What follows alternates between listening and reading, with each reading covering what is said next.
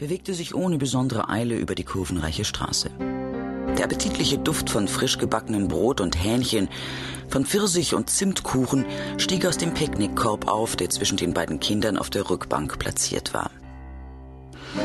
Die zwölfjährige Louisa May Cardinal, von ihrer Familie kurz Lou genannt, war groß und schlank für ihr Alter. Ihr Haar besaß die Farbe von sonnengebleichtem Stroh und ihre Augen waren strahlend blau. Sie war ein hübsches Mädchen, von dem man zuversichtlich annehmen durfte, dass es zu einer sehr schönen Frau heranwachsen würde.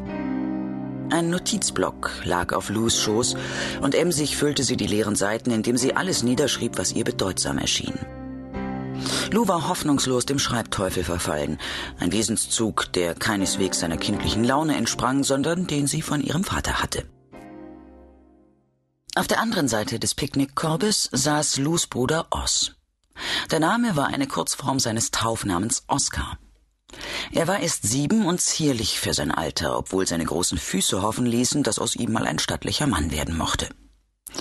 Er hielt seinen abgewetzten Plüschteddy an sich gedrückt, ängstlich beinahe und haltsuchend. Wer Oskardinal kennenlernte, gelangte unausweichlich zu der Überzeugung, dass er ein kleiner Junge mit großem Herzen war, so groß und überströmend, wie Gott es nur den schwachen und verletzlichen Seelen gab.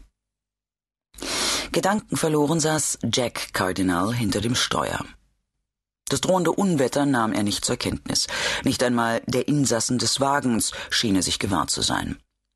Seine schlanken Finger trommelten auf dem Lenkrad. Die Fingerkuppen hatten mit den Jahren, in denen sie monoton auf Schreibmaschinentasten eingehämmert hatten, Schwielen bekommen.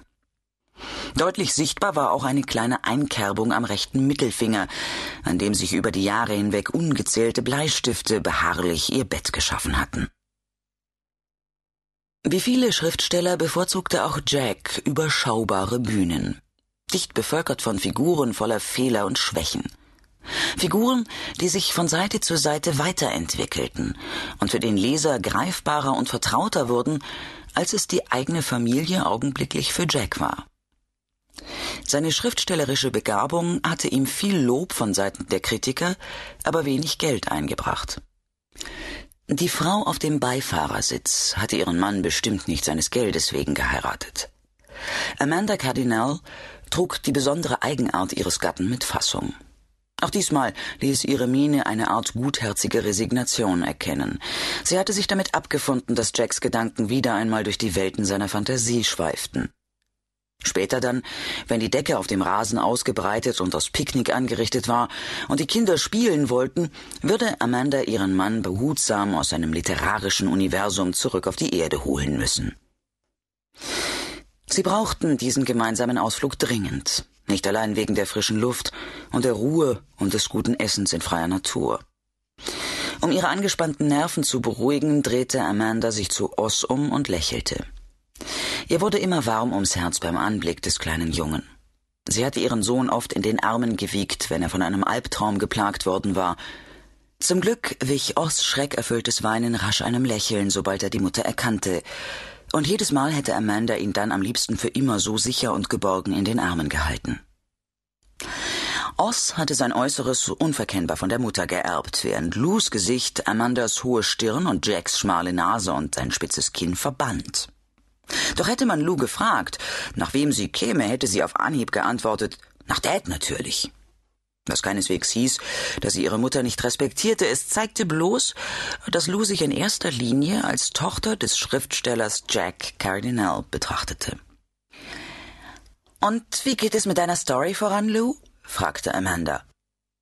Den Kopf weiterhin gesenkt, während die Hand sich vom Enthusiasmus jugendlicher Schreibkunst geführt über das Papier bewegte, sagte Lou Gut. Amanda spürte nur zu deutlich die Mitteilung, die hinter dieser knappen Antwort an sie gerichtet war. Das Schreiben gehörte zu den Dingen, bei denen es nicht lohnte, mit Nichtschreibern darüber zu reden. Amanda nahm die versteckte Kritik so nachsichtig hin wie alles, was sie im Umgang mit ihrer eigenwilligen Tochter hinnehmen musste. Und wie geht's dir so aus? fragte Amanda. Der kleine Junge stieß einen krähenden Laut aus, der wie eine Bombe im Wagen explodierte und sogar Jack aus seinen Gedanken riss. Miss English sagt, ich bin der beste Hahn, den sie je gehört.